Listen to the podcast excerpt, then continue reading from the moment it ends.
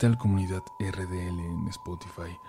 Hoy les queremos presentar la que es posiblemente la historia más representativa de este proyecto, una historia larga que no tiene título realmente, que solo presentamos hace unos años como la historia más aterradora de Relatos de la Noche. Muchos, muchos en la comunidad están completamente de acuerdo con este título. Recuerden, por favor, no sugestionarse, tomar esto como entretenimiento. Es algo que tenemos que recordarles, que subrayar, sobre todo al tratarse de esta historia. Bienvenidos, bienvenidas a Relatos de la Noche. No espero que crean todo lo que estoy a punto de contar, pero les agradezco su atención. Por lo que he escuchado, por lo que he leído, es común pensar que los fantasmas están apegados a un lugar, a un espacio físico en específico, al lugar donde habitaban cuando estaban vivos. Otros dicen que al lugar en el que murieron. Creo que casi todos hemos escuchado alguna vez la historia de alguien que se topa con la aparición de un espíritu al llegar a vivir a un nuevo lugar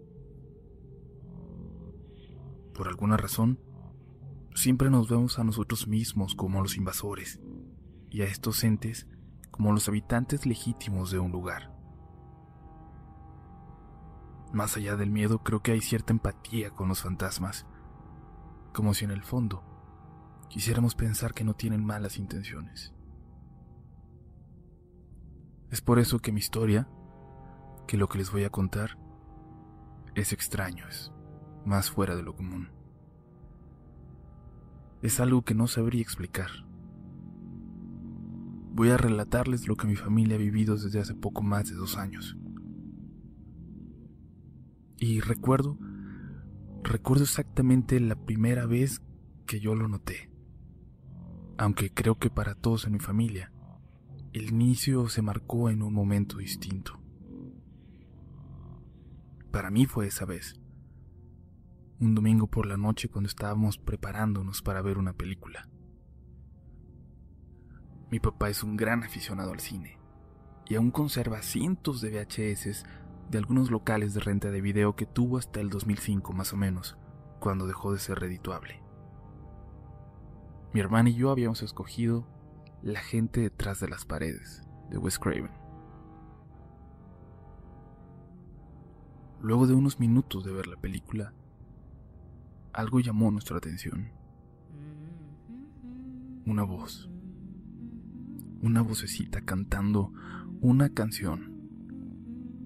La estrella azul de Pinocho. Tardamos un momento en darnos cuenta que esa voz, lo que parecía ser una niña cantando, tarareando, no provenía de la televisión. Mi papá detuvo la película y me miró completamente confundido. Quédense aquí, nos dijo, y comenzó a revisar lentamente y con cuidado, cuarto a cuarto, habitación por habitación, toda la casa. No estoy seguro de por qué, pero había algo en esa voz que nos aterraba, que nos hacía darnos cuenta de que no era algo bueno. No es parte de nuestro instinto asustarnos por el sonido de una niña tarareando una canción. Excepto quizás cuando sabes que no hay ninguna niña en tu casa. Cuando revisó el último rincón, eso que estaba cantando paró. Nunca más he podido soportar escuchar esa canción ni he pensado siquiera volver a ver Pinocho o la gente detrás de las paredes. En esa ocasión, mi papá quiso que continuáramos, puso la película y todos fingimos verla como si nada hubiera pasado, pero en el fondo, en el fondo sabíamos que algo había cambiado para siempre. Recuerdo que hasta las palomitas, las palomitas tenían un sabor amargo esa noche. Hay cierta desesperanza Cierta sensación de que nadie te puede ayudar cuando sabes que hay algo, algo que no está vivo, habitando tu casa.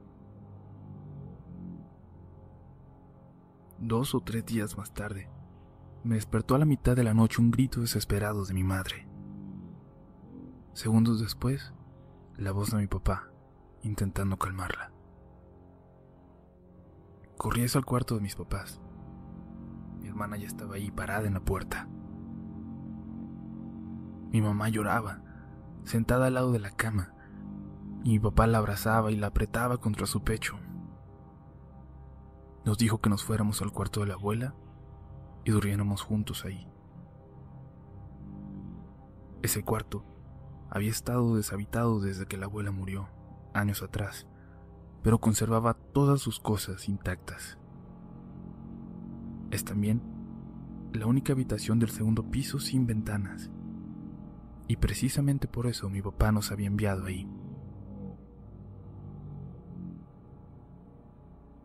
Por la mañana, supimos lo que había provocado el grito de mi mamá. Tenía una pesadilla. Soñaba nuevamente con esa primera noche en que escuchamos el canto de la niña.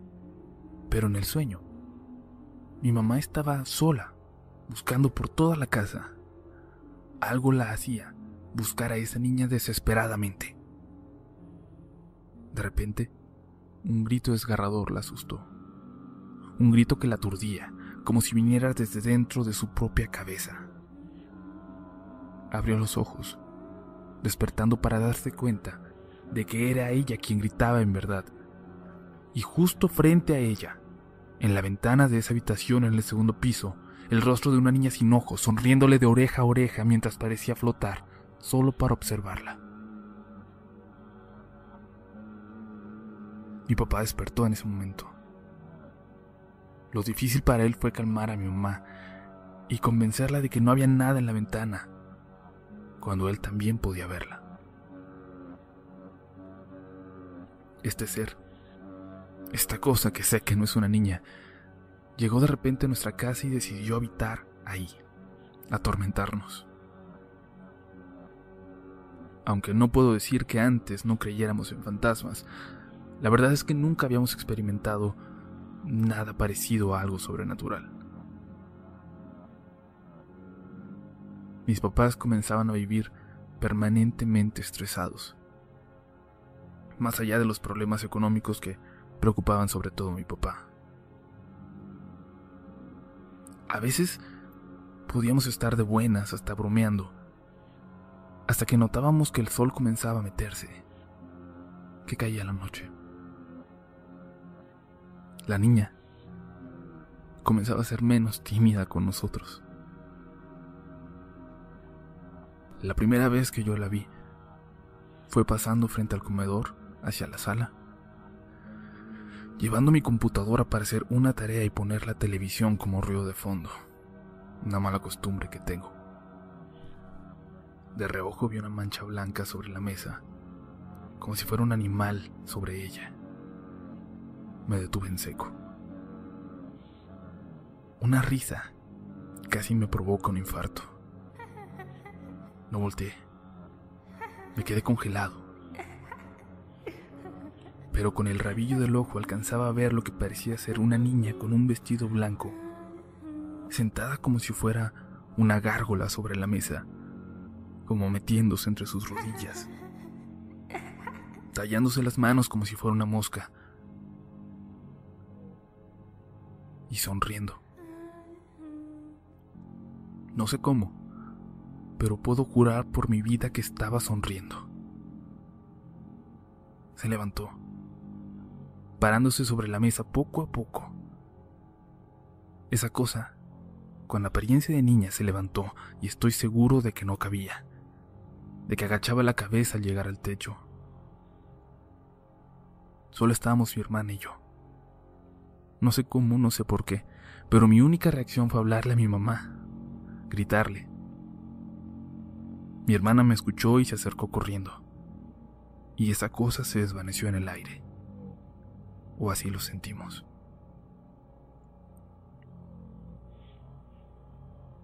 Siento que es muy significativo que en ese ataque de pánico le hablara a mi mamá, aunque no estaba. Lo sigo haciendo aún ahora, cada que me siento así.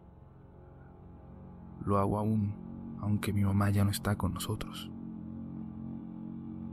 Dicen que los fantasmas no te pueden hacer daño, pero yo soy testigo de cómo estas energías fueron consumiendo a mi madre, poco a poco, noche a noche, hasta que un día no soportó más. Tres meses después de que todo comenzó, esta cosa se dejaba ver cada vez más. De reojo, por los demás colocándose detrás de nosotros y luego desapareciendo, pero se le aparecía de frente a mi mamá.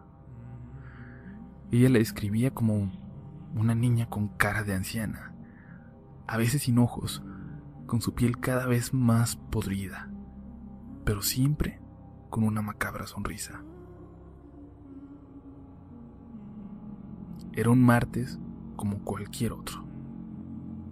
Yo había pasado con mi novia toda la tarde y a las siete y media recibí esa llamada mi papá. Mi mamá había decidido suicidarse, colgándose en el cuarto de la abuela, el único lugar donde esa cosa no entraba. Mi hermana la encontró poco después. Los de la ambulancia le dijeron a mi padre que había muerto solo unos minutos antes de la llamada de mi hermana a emergencias. Eso ese detalle durante meses. Solo lo supimos él y yo. No queríamos atormentar a mi hermana con la idea de que de haber llegado unos minutos antes, quizás hubiera podido salvar a mi mamá. Pero se lo dijimos. Se lo dijimos cuando ella nos contó que ese maldito día se había tardado más en entrar porque al abrir la puerta, alguien la empujaba desde adentro y se reía. Esa risita de niña. La misma risa que escuchamos toda esa noche. Como si se burlara de nosotros.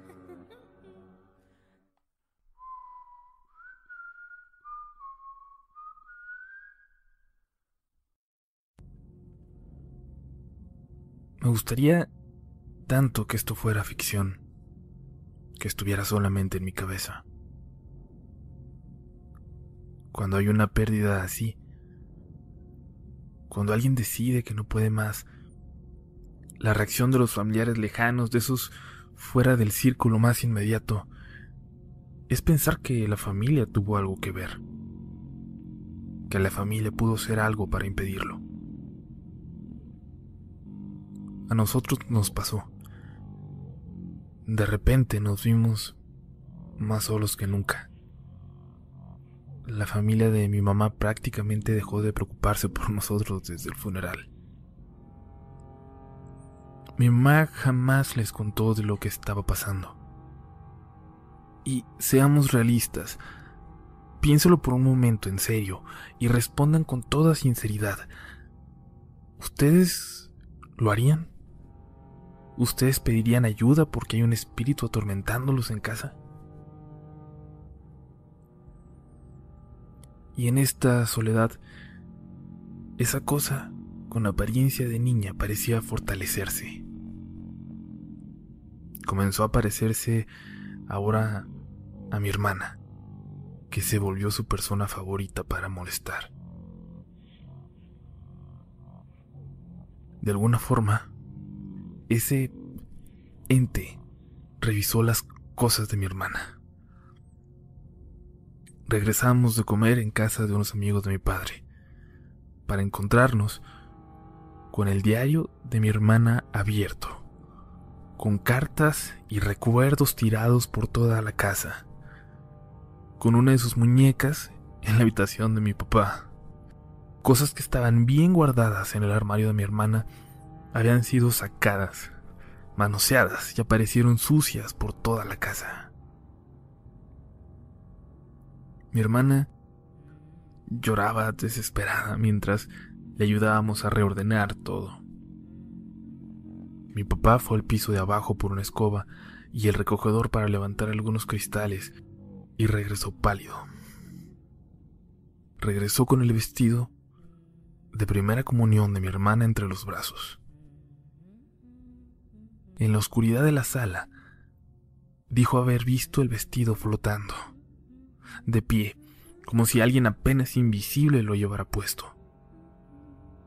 Al prender la luz, el vestido ya estaba en el piso, con un penetrante, con un horrible, asqueroso olor a putrefacción. Quiero aclararles que cambiarnos de casa es algo que no podemos costear, es algo que incluso está fuera de discusión, sobre todo porque esta es la casa de mi madre, la casa donde crecimos, y no vamos a dejarla porque esa porquería haya decidido vivir aquí. No va a ganarnos. Rezar, bendecir, limpiar la casa. Mi hermana y mi mamá ya lo habían notado. Cuando se asustaban demasiado y comenzaban a rezar, a esta cosa parecía divertirle parecía aprovechar para burlarse de ellas. A pesar de que nunca pensamos que fuera a resolver algo, mi papá habló con un sacerdote, uno muy amigo de la familia de mi madre. Este aceptó venir de mala gana, venir a bendecir la casa. Evidentemente mi papá no le explicó bien qué es lo que pasaba, y supongo que el padre pensó que se trataba más de lidiar con la pérdida de un ser querido y del lugar en el que decidió quitarse la vida. Llegó acompañado de una anciana, doña Carmen, que le ayudaba en las labores de la iglesia. Paseó por la casa lanzando bendiciones en español, alguna en latín, y se fue. Esa misma noche, ya muy tarde, muy tarde de verdad, alguien tocó a la puerta. Nos sorprendió ver que se trataba de la anciana. Nos pidió pasar y le invitamos un café. Nos pidió que fuéramos sinceros y que le contáramos qué era lo que en realidad estaba pasando en la casa. Y creo, creo que fue la primera vez que fuimos realmente honestos con alguien fuera de la familia. La primera vez que fuimos honestos al respecto. Doña Carmen nos inspiró tanta confianza y realmente nos demostró creernos que terminamos en lágrimas, contándole absolutamente todo lo que había sucedido. La niña no paraba de reír. A las 3 de la mañana la ancianita salió rumbo a su casa, y a pesar de que mi padre se ofreció a llevarla, ella se negó. Tienen que ser fuertes y cuidarse entre ustedes más que nunca, nos dijo. A la mañana siguiente se presentó con agua bendita, figuras religiosas y un hombre ya muy anciano, pero que nos transmitía una calma que de verdad nos hacía falta. Era un sacerdote retirado y doña Carmen lo había puesto al tanto de la situación. Al Señor le preocupaba mucho que esta cosa que habitaba en mi casa hubiera podido detener físicamente la puerta en aquella ocasión mientras mi madre agonizaba. He visto demasiadas cosas en mi vida y muchas de ellas aún no las entiendo, nos dijo. Creo en Dios y he visto al diablo. Y entre nosotros hay muchos seres que vinieron escapando del infierno. Él se quedó todo el día. Nosotros salimos gran parte de la tarde y regresamos por la noche. Aún seguía en la casa, ya muy agotado, y nos dijo que a estas alturas ya le faltaban fuerzas para darle la cara a un ser así. A pesar de eso prometió volver cada mes a la casa para bendecirla, para tratar de librarla de esas fuerzas de esas cosas cuantas veces fuera necesario. Y sí, tres días estuvimos en paz. Tres días. Hasta que llegaron los demás. Buscábamos salir todo el tiempo que fuera posible. Visitábamos incluso amigos de mi padre a los que teníamos años sin ver, algunos con los que estoy seguro que ni siquiera se llevaba tan bien. Y en una de estas visitas, mi papá recibió una llamada. Era una vecina. Algo estaba pasando en la casa. Yo recibí un mensaje de WhatsApp de mi tío José Antonio, hermano de mi madre, que tiene un pequeño restaurante a unas cuadras de mi casa. Nos pedía que fuéramos de inmediato para allá. Al llegar a casa nos encontramos con lo que parecían ser todos los vecinos de la calle afuera de nuestra casa, que estaba con las puertas abiertas, con todas las luces prendidas y con sombras caminando por las ventanas. Unas horas antes, gritos horribles empezaron a salir de mi casa. Gritos desesperados, de dolor, y otros de risas y, llenos de vulgaridades. Los vecinos salieron de sus casas a acercarse, pero nadie se atrevía a entrar. Alguien llamó a la policía. Un vecino más solo atinó a correr al restaurancito de mi tío a avisarle que algo pasaba con nosotros, o al menos eso pensaban. Él, al llegar y escuchar los gritos, rompió una de las ventanas, sin dudarlo, y entró. Se perdió en la oscuridad mientras los vecinos observaban desde afuera. Los gritos se callaron poco después, pero él no salió. Minutos más tarde arribaron dos patrullas de la policía municipal. Alertados por los vecinos, forzaron la puerta para entrar. Encontraron a mi tío inconsciente y le brindaron primeros auxilios. Cuando llegamos, los vecinos se remolinaban en la pequeña entradita del jardín y mi tío recibía atención en una ambulancia. Las sombras que veíamos por las ventanas eran de al menos tres agentes que revisaban de arriba abajo toda la casa. Al vernos mi tío se acercó a nosotros y nos abrazó como hace mucho que no hacía. Nos abrazó fuerte. Nos dijo que entró a buscarnos y la casa estaba mucho más oscura de lo que sería normal. A pesar de ser una noche de luna llena, dentro no se miraba absolutamente nada. Las luces no encendieron. Corrió al segundo piso desde donde provenían los gritos y ahí, justo en la entrada del cuarto de mi abuela, iluminado apenas por la luz de la ventana al final del pasillo. Una niña, una niña con cara de anciana, sonriéndole de oreja a oreja. La niña le daba la mano a una mujer muy alta, una mujer desnuda con la piel cayéndose de su cuerpo. No creía lo que veía e intentó prender la lámpara de su celular, para cuando lo hizo ya no se veía nadie en la puerta. Intentó correr hacia abajo, pero algo lo golpeó en el estómago. Se había topado con algo. Aunque lo tenía enfrente no lograba verlo. La oscuridad era tal como si tuviera los ojos cerrados. Pensó que había sido un mueble y extendió sus manos para tocarlo. Tocó una bola húmeda, dura. Sintió entonces unos cuantos cabellos en ella y piel cayéndose al contacto de sus dedos. Algo se rió. Algo se rió y él sintió en sus manos las carcajadas de la niña mientras le sostenía la cabeza. Lo siguiente que supo, lo siguiente que vio, fue a un policía intentando reanimarlo.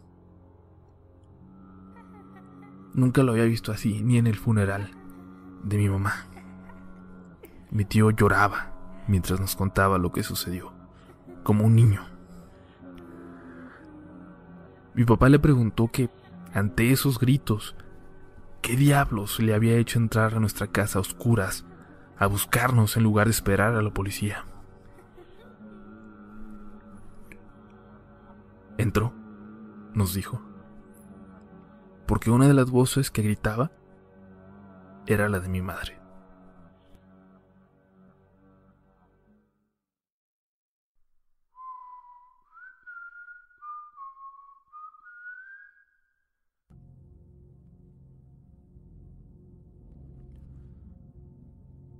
Visto los videos donde mi hermano cuenta nuestra historia. No es porque esté mal que lo haya hecho. Él me preguntó antes de contactarlos. Simplemente no puedo. Mm, no me culpen. No se sientan mal tampoco.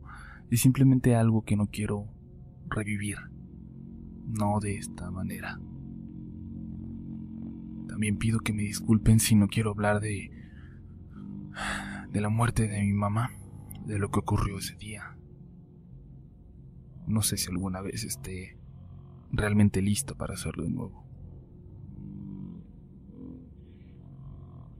Detesto estar en esta casa tanto como detesto a los que llegaron a ella para cambiarnos la vida. La casa donde están todos nuestros recuerdos, donde recuerdo a mi madre, a la abuela, donde crecí. La misma casa que ahora evitan los vecinos donde la gente cruza la calle para no caminar frente a ella. Ya nadie nos visita. A nadie le gusta estar en una casa en la que se escuchan pasos, donde hay una voz que se ríe de ti si por alguna razón te encuentras solo en algún momento. En el baño de abajo, donde entraban las visitas, se escucha permanentemente la respiración de una mujer. Desde lo que pasó con mi tío cuando vino la policía, algunos vecinos dejaron de hablarnos. Y los entiendo. Yo habría hecho lo mismo. Cada que regreso de la escuela y paso por la fondita de mi tío, me pregunta si hay alguien en casa. Si le digo que no, no me deja venir sola. Me prepara algo de comer hasta que pase mi hermano o mi papá o hasta que llegue mi prima y me acompañe. Y mi prima, un amigo de mi hermano, su novia, Doña Carmen y el padre Max son las únicas personas que se atreven a entrar a mi casa todavía. Al padre le hablé de lo que ocurrió en mi cuarto, desde la primera vez que vino. En esa ocasión se dedicó, según entendí, trabajar y orar por toda la casa. Pero cuando volvió se concentró en mi habitación y rezó mucho, mucho tiempo ahí dentro. En cierto momento incluso llamó a doña Carmen para que entrara también. Y es que, unos minutos después de empezar con el ritual, algo comenzó a molestarlo. Según me contó Carmen, mientras el padre oraba de rodillas junto a la ventana, se escuchó que algo caía en el techo. Él prosiguió, acostumbrado a oír incluso cosas peores en la casa, pero lo que sea que haya caído comenzó a arrastrarse. Se escuchaba como si se arrastraran por el techo hasta llegar a la esquina del cuarto sobre mi closet, la opuesta a donde se encontraba él. Escuchó la puerta abrirse lentamente. Sin detener su oración volteó, pero no podía ver nada. A pesar de que sentía en el pecho una mirada que se le clavaba desde la oscuridad del armario. No sé si mi hermano lo mencionó, pero aquí, estos entes solo se pueden ver de reojo en los reflejos de las ventanas y a veces en los espejos. Solo mi tío aquella vez y mi mamá los vieron materializarse de frente. El padre, sabiendo esto, tomó mi espejo vertical y lo colocó en la esquina del cuarto, justo de frente a la puerta del armario, y continuó su oración de frente a él, para poder observar lo que pasaba. En la oscuridad se comenzaba a dibujar una figura, como acercándose, preparándose para salir. Los minutos pasaban y él pensó que podía tratarse de su imaginación jugándole una mala pasada. Se colocó entonces frente a la ventana. La abrió hacia afuera unos cuantos centímetros, lo suficiente para que reflejara justo hacia la puerta del closet. Apenas si la colocó, vio salir de él a una enorme mujer gorda, con pelo gris y revuelto, caminando hacia él tan rápido que no tuvo tiempo ni de verle claramente la cara. Fue cuando le habló a doña Carmen. Ella fue la que nos contó todo lo que el padre vio. A mí, él solo me dijo que era preferible que me fuera a dormir al cuarto de mi abuela. Esa mujer gorda, ese ente, fue la tercera en llegar. Ella no baja al primer piso. Podemos reconocer sus pasos pesados y su respiración profunda cuando cerramos las puertas en la noche y ella camina por el pasillo. A veces es tan fácil olvidarse de todo, pensar que todo es como antes. Recuerdo un día particularmente lindo que tuve en la escuela. Y es que después de lo de mi mamá me había costado mucho convivir. Incluso poco antes, una de mis mejores amigas se mudó de la ciudad. Ese día que les comento, mis amigos me tenían una sorpresa al salir de clases. Incluso el profesor nos dejó salir unos minutos antes. Todos se habían puesto de acuerdo. De pronto, no sé de dónde salió mi amiga. Nos abrazamos, lloramos. Luego nos controlamos, reímos. Fuimos todos juntos a comer. Me di cuenta de lo hermoso que es mi grupo de amigos y de cuánto me estaba perdiendo al no convivir con ellos. Planeamos vernos, las chicas, para hacer una pijamada esa noche, y uno de mis amigos me trajo a casa mientras tanto. Me dijo cuánto le importaba. Me dijo lo mucho que él me extrañaba. Lo que le dolía que no estuviera con ellos como antes. Y me dio mucho gusto. Me dio mucho gusto sentirme así de querida, de apoyada. Entré a casa e incluso la luz que entraba por las ventanas parecía iluminarla de una manera distinta como hace tiempo que no lo hacía. Entré a mi cuarto y me recosté. Por las emociones del día, tal vez, me quedé profundamente dormida en cuestión de minutos. Y soñé. Soñé con mis amigos, con el chico que acababa de llevarme a casa. Soñé con las últimas vacaciones que hicimos en familia años atrás. Y de repente esa risa otra vez.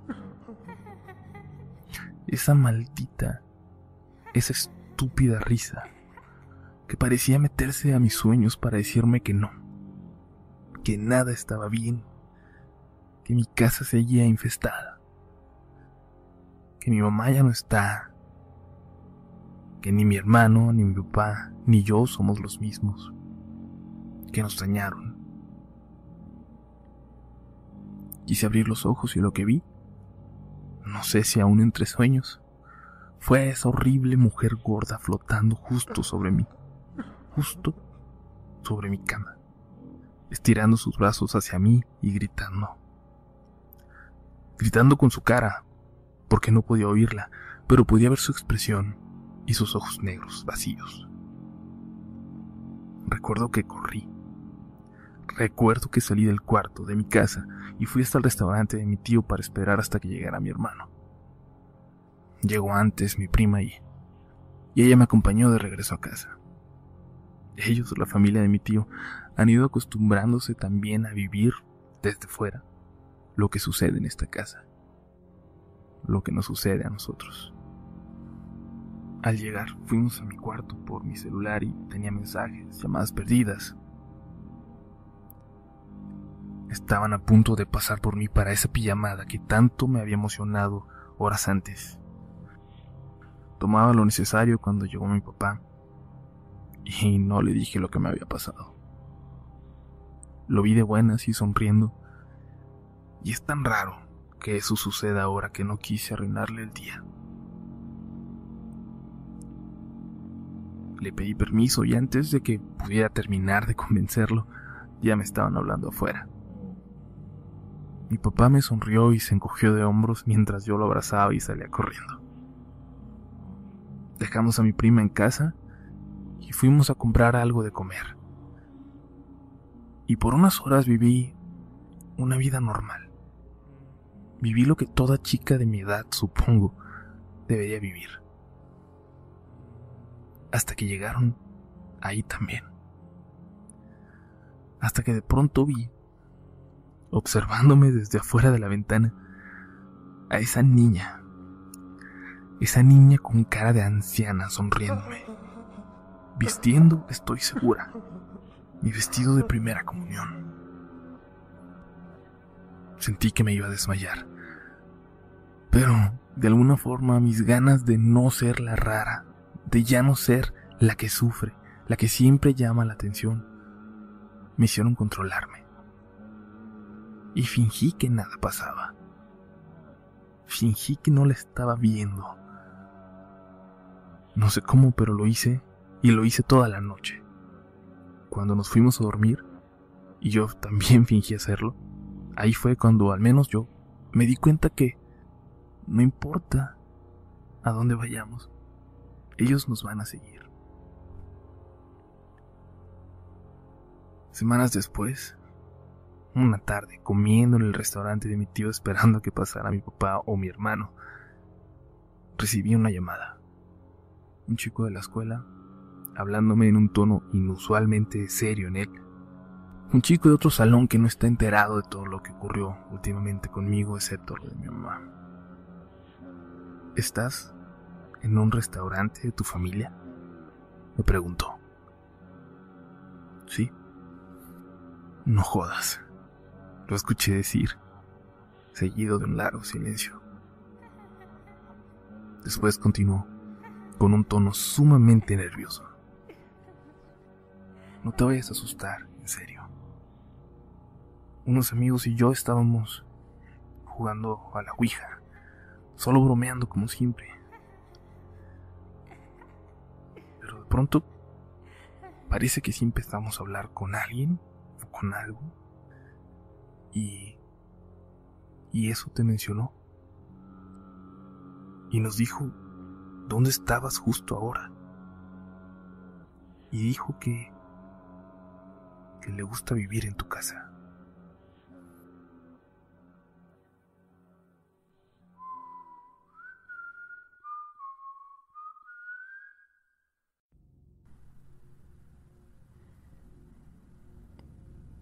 Quiero escribir esto a modo de despedida, a modo de agradecimiento hacia todos los que se preocuparon por nosotros, a los que pidieron nuestros correos para escribirnos sus consejos, también para aquellos conocidos que al escuchar este caso en su video a través de su canal reconocieron nuestra historia y se han acercado nuevamente a mi familia. Y sí, es a modo de despedida porque a pesar de las muestras de apoyo de que sé que ya no estamos solos contra esto, las cosas no han mejorado desde que decidimos contarlo. Al contrario. Hemos contado ya 12 seres diferentes en la casa.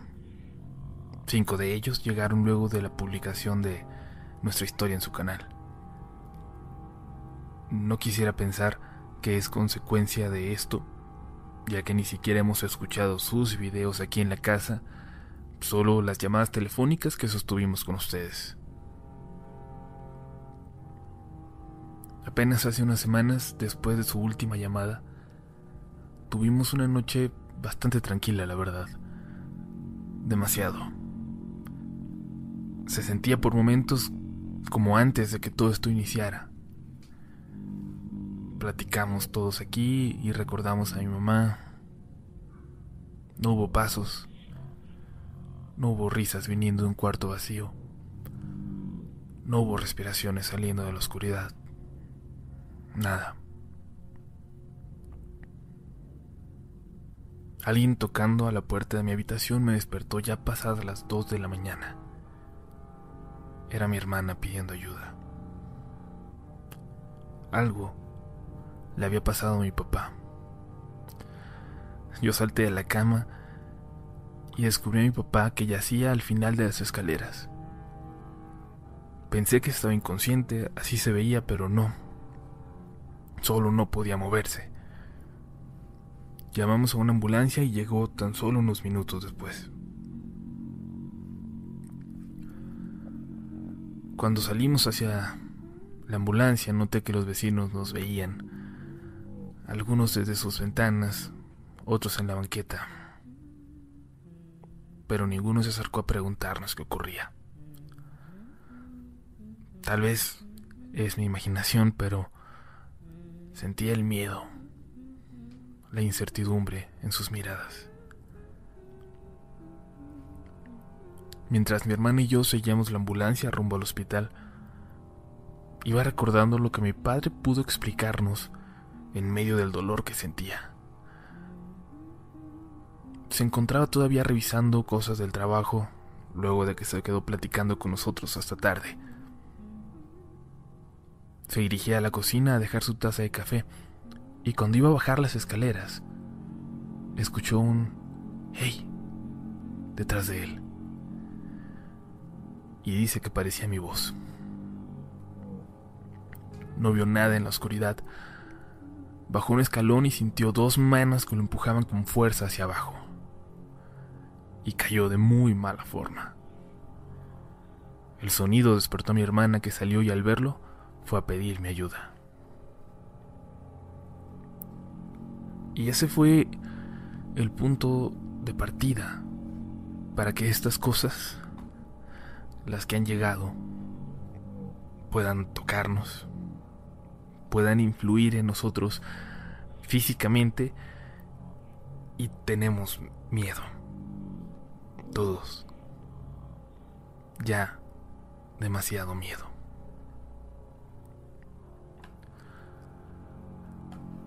Con mi papá recuperándose de un brazo roto y esa lesión en la espalda a consecuencia de la caída, recibimos la llamada de Martín, hijo de un gran, gran amigo de mi padre, a quien recientemente le platicó nuestra situación. Martín es unos 10 años más grande que yo, pero lo conozco desde que era niño. Es una gran persona, muy amigo de mis padres y de nosotros, y con una fe tremenda en Dios. Él y en su familia son mormones, y Martín se ofreció a quedarse con nosotros un fin de semana, con el fin de calmarnos, de platicar con nosotros sobre Dios y dejar de ver estas cosas. De alguna forma, creo que él no estaba convencido de que fuera algo real lo que estábamos viviendo. Le tocó incluso platicar con el padre Max y con doña Carmen, que habían venido a visitar a mi papá. El padre platicó un largo rato con Martín y sentí que eso cambió un poco su visión de las circunstancias. No sé qué hayan platicado. Nos turnamos para atender a mi papá, incluso él, con una naturalidad como si fuera de la familia. Después nos acomodamos en la sala intentamos ver la tele, pero nadie estaba poniendo atención, así que decidimos apagarla y platicamos entre los tres. Me perdí en una revista que hojeaba y Martín y mi hermana siguieron charlando un rato. Escuché que Martín se rió de una forma muy rara, casi macabra. Y luego mi hermana se quedó callada.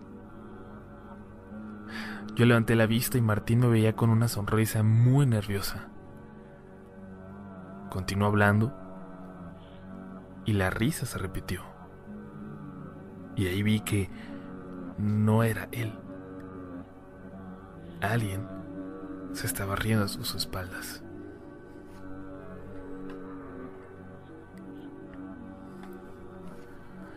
Mi hermana y yo nos levantamos y le pedimos que viniera con nosotros, pero se rehusaba. Quería permanecer sentado ahí, como si nada pasara. Pero finalmente lo convencimos, aunque seguía negándose a creer lo que acababa de pasarle. Tomamos café. Mi hermana se despidió para ir a su cuarto, no sin antes pasar por la habitación de mi papá para ver si necesitaba algo. Le pedí a Martín que me dijera si él necesitaba algo más, pero me dijo que todo estaba bien. Le ayudé a preparar uno de los sillones para que durmiera en él y yo subí para intentar dormir algo. Un rato después escuché movimiento en la planta baja y pensé que se trataba de Martín en la cocina. Los ruidos continuaron. Me ganó el cansancio y me quedé dormido para despertarme con un sonido bastante fuerte. Algo que cayó. No sabía si bajar o no, si lo incomodaría, así que le envié un mensaje unos minutos después para preguntarle si todo estaba bien y me respondió que sí, que no bajara. Escuchaba voces en la parte de abajo, apagadas a lo lejos, despacio. Pensé en ir a ver qué ocurría, pero entonces los pasos afuera de mi puerta, los pasos pesados y la respiración cansada me hizo saber que la mujer gorda se encontraba afuera. Así que aguanté. Aguanté y me quedé dormido un rato después. Por la mañana, Martina hablaba con mi papá. Tenía una cara cansadísima, como si no hubiera dormido en días. Sin decirme mucho a mí, se fue. Pero después supe lo que le pasó.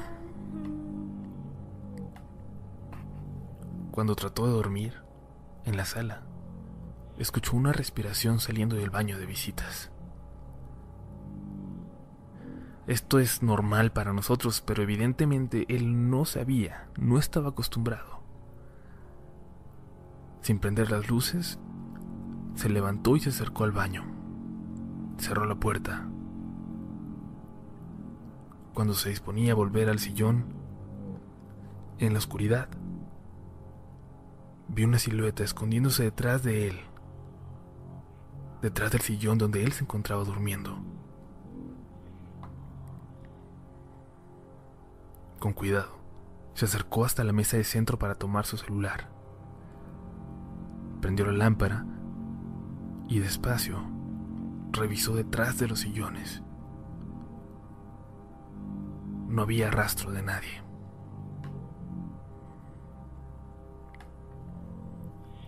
Se acostó y cerró los ojos. Al momento de hacerlo, sintió como alguien subió al sillón.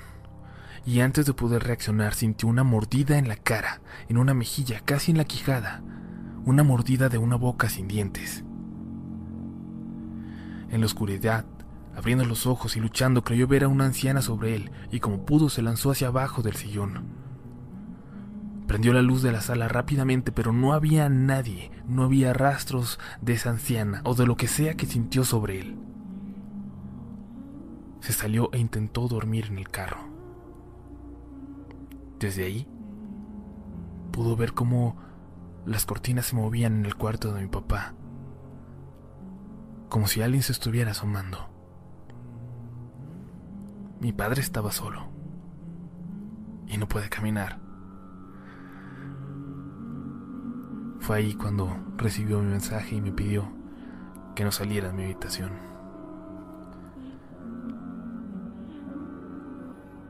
Siento decirles que esto es todo lo que quiero contarles. Hay cosas fuertes, hay cosas personales que han ocurrido en estos últimos días, pero sobre todo a mi hermana, a mi padre, quiero evitarles de alguna manera el que gente que desconocidos en internet que seguramente jamás han pasado por situaciones como esta los acuse de mentirosos.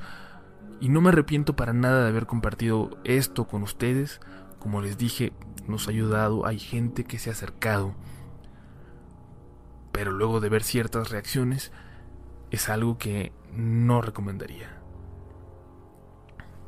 Hay veces que incluso en la propia familia no te creen y te tratan de loco. Imagínate cuando decidas publicarlo. Y no me refiero a esa minoría de comentarios que han recibido en su canal, sino los que hace la gente, amigos de amigos que han compartido nuestra historia en sus muros, señalando que nos conocen. Y es muy triste ver la reacción de la gente que no cree en ese tipo de cosas. Nosotros nos hemos dado por vencidos y vamos a mudarnos. Sí, vamos a mudarnos de casa en cuanto se pueda. Espero a mediados del mes que viene. El padre Max irá a bendecirla y espero que podamos estar tranquilos un mes, una semana, un día. Descansar una noche como antes. Es todo lo que pido. Sí, sí les contaré si llega a pasar algo, pero espero que no. Espero no volver a escribirles. Espero no tener que contarles muchas de las cosas que se han quedado en el tintero. Pero sepan que si no vuelven a saber de nosotros, habremos tenido nuestro final feliz. Gracias de todo corazón por haber escuchado.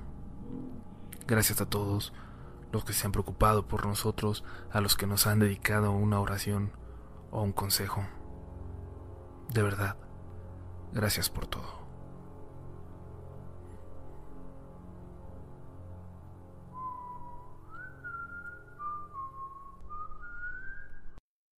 Si te gusta este contenido, no dudes en suscribirte para que estés pendiente de lo nuevo que tenemos cada semana. Síguenos también en Instagram y Twitter, donde nos encontrarás como RDLN Oficial. Y también puedes suscribirte a YouTube, donde tenemos varios relatos nuevos cada semana. Esto es Relatos de la Noche.